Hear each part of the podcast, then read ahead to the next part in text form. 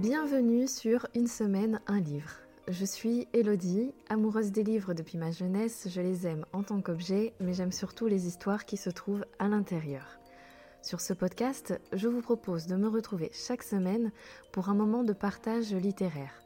Vous allez y retrouver mes recommandations, celles de mes invités, des retours de lecture communes ou encore un format journal de lecture. Et si ces recommandations font écho en vous, vous les ajouterez peut-être à votre propre bibliothèque.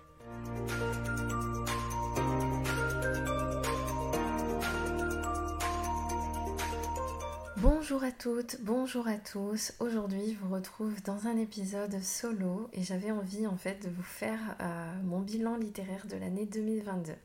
Alors pour m'aider, j'ai utilisé les statistiques de mon compte euh, Livre Addict où j'ai pu constater que cette année j'ai lu 19 euh, livres en entier qui sont répartis euh, dans trois genres principalement. Donc il y avait trois thrillers, trois contemporains, trois jeunesse et ensuite il y avait d'autres genres mais avec moins de lecture à l'intérieur. Donc je suis très contente de voir dans ces trois genres dominants le thriller puisque c'est mon genre de prédilection. Et euh, c'est vrai que cette année, je suis sortie de ma zone de confort pour tenter de lire d'autres genres littéraires et je ne regrette pas du tout. J'ai pu aussi constater que mon rythme de lecture n'a pas du tout été régulier cette année, puisqu'il y a certains mois où je n'ai pas terminé de livre, voire même pas lu du tout. C'est le cas par exemple du mois de février et du mois de juillet. Alors euh, je suis pas très surprise, puisque ça a été deux mois où il y a eu des événements importants dans ma vie privée qui ont fait que j'avais peu de temps pour moi, et quand j'en avais, je l'ai passé euh, principalement dans le canapé à regarder des séries ou des films.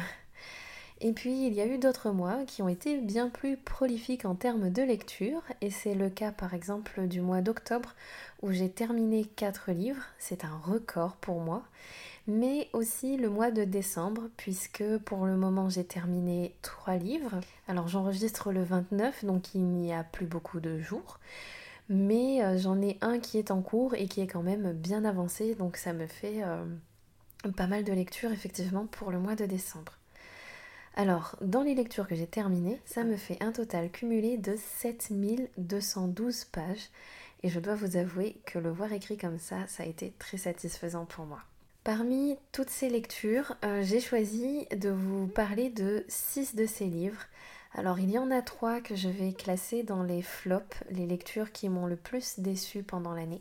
Et puis il y en a 3 autres que je vais classer dans les tops, c'est-à-dire les livres qui m'ont le plus plu durant cette année. On commence évidemment par les flops. Le premier que j'ai sélectionné est un roman de Christian Carayon, Les naufragés hurleurs.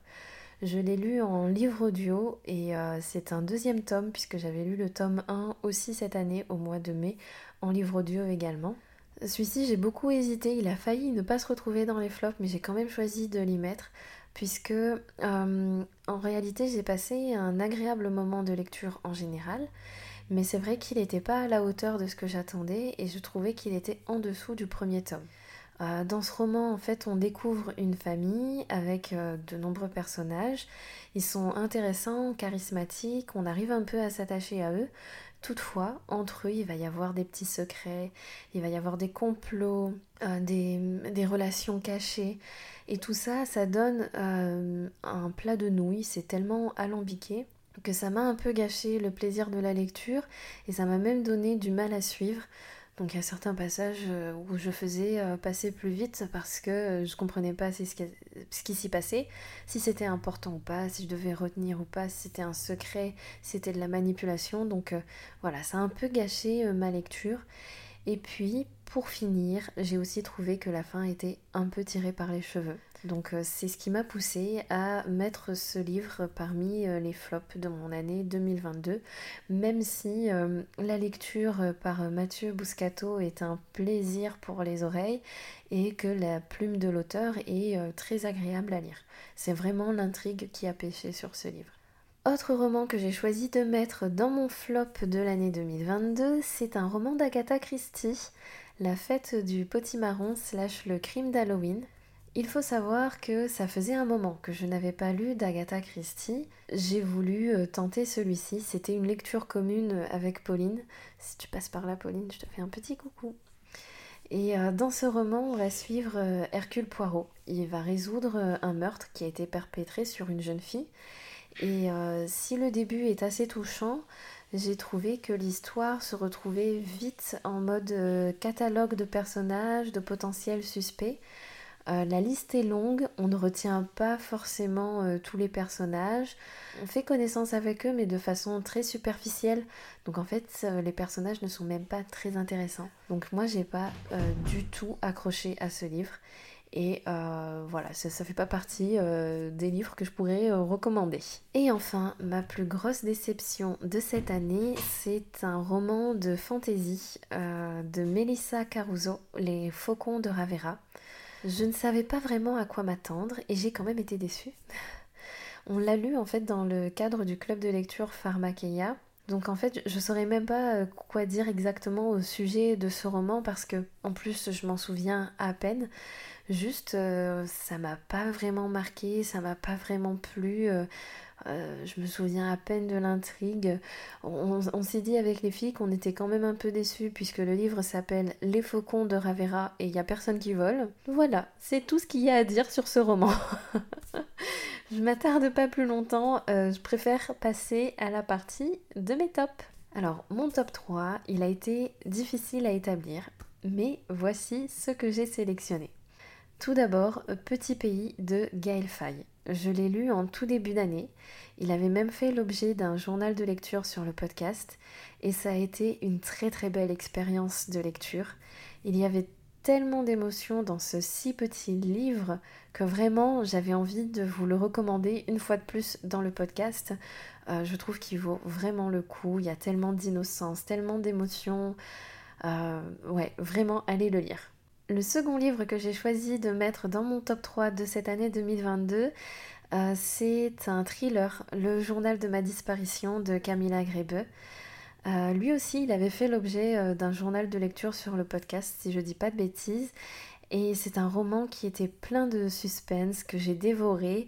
J'ai apprécié l'ambiance nordique qui flotte tout au long de la lecture. Et puis la plume de Camilla est tellement agréable à lire que j'ai adoré euh, ma lecture. Même si je me souviens que juste après, j'étais un peu plus euh, mitigée. J'avais des reproches à lui faire, notamment par rapport euh, au comportement des personnages face aux immigrés. là, j'avoue que avec le recul, je me dis, je l'ai juste tellement dévoré ce livre, il vaut vraiment le coup. Et euh, si j'avais un roulement de tambour, j'aurais pu vous limiter, mais comme je suis pas douée pour ça, je vais vous l'épargner. Le livre que j'ai le plus aimé de mon année 2022 est un livre de Claire Favant c'est Le tueur de l'ombre. Je pense que ce livre, c'est le plus gros coup de cœur de mon année. Claire Favant a une plume formidable et je n'ai pu que l'admirer lors de cette lecture. Et ce roman, c'est une suite. Euh, le premier s'appelle Le tueur intime. Donc on va retrouver le même tueur en série et les mêmes enquêteurs. Toutefois, l'histoire se renouvelle car notre tueur en série va se retrouver dans la position de victime. Et ce renouvellement dans l'intrigue va garder l'intérêt du lecteur à mes yeux. Et ensuite, ben, c'est la plume de Claire Favon qui fait le reste. C'est addictif. On tourne les pages, on apprécie sa lecture, on veut savoir ce qui se passe et c'est formidable. J'en parle un peu plus longuement dans ce livre dans un épisode du podcast qui va sortir prochainement. Euh, donc euh, j'espère que euh, entre temps vous aurez un peu de curiosité pour aller voir si vous n'avez pas lu le premier d'abord, Le tueur intime et ensuite Le tueur de l'ombre de Claire Favant. Voilà, on est déjà à la fin de cet épisode et puis on est déjà très très bientôt à la fin de cette année 2022. J'espère que cette année vous aura été douce et agréable. Je vous souhaite que l'année 2023 soit à la hauteur de vos attentes, que vous trouviez la force de rester toujours vous-même et surtout aligné avec vos valeurs.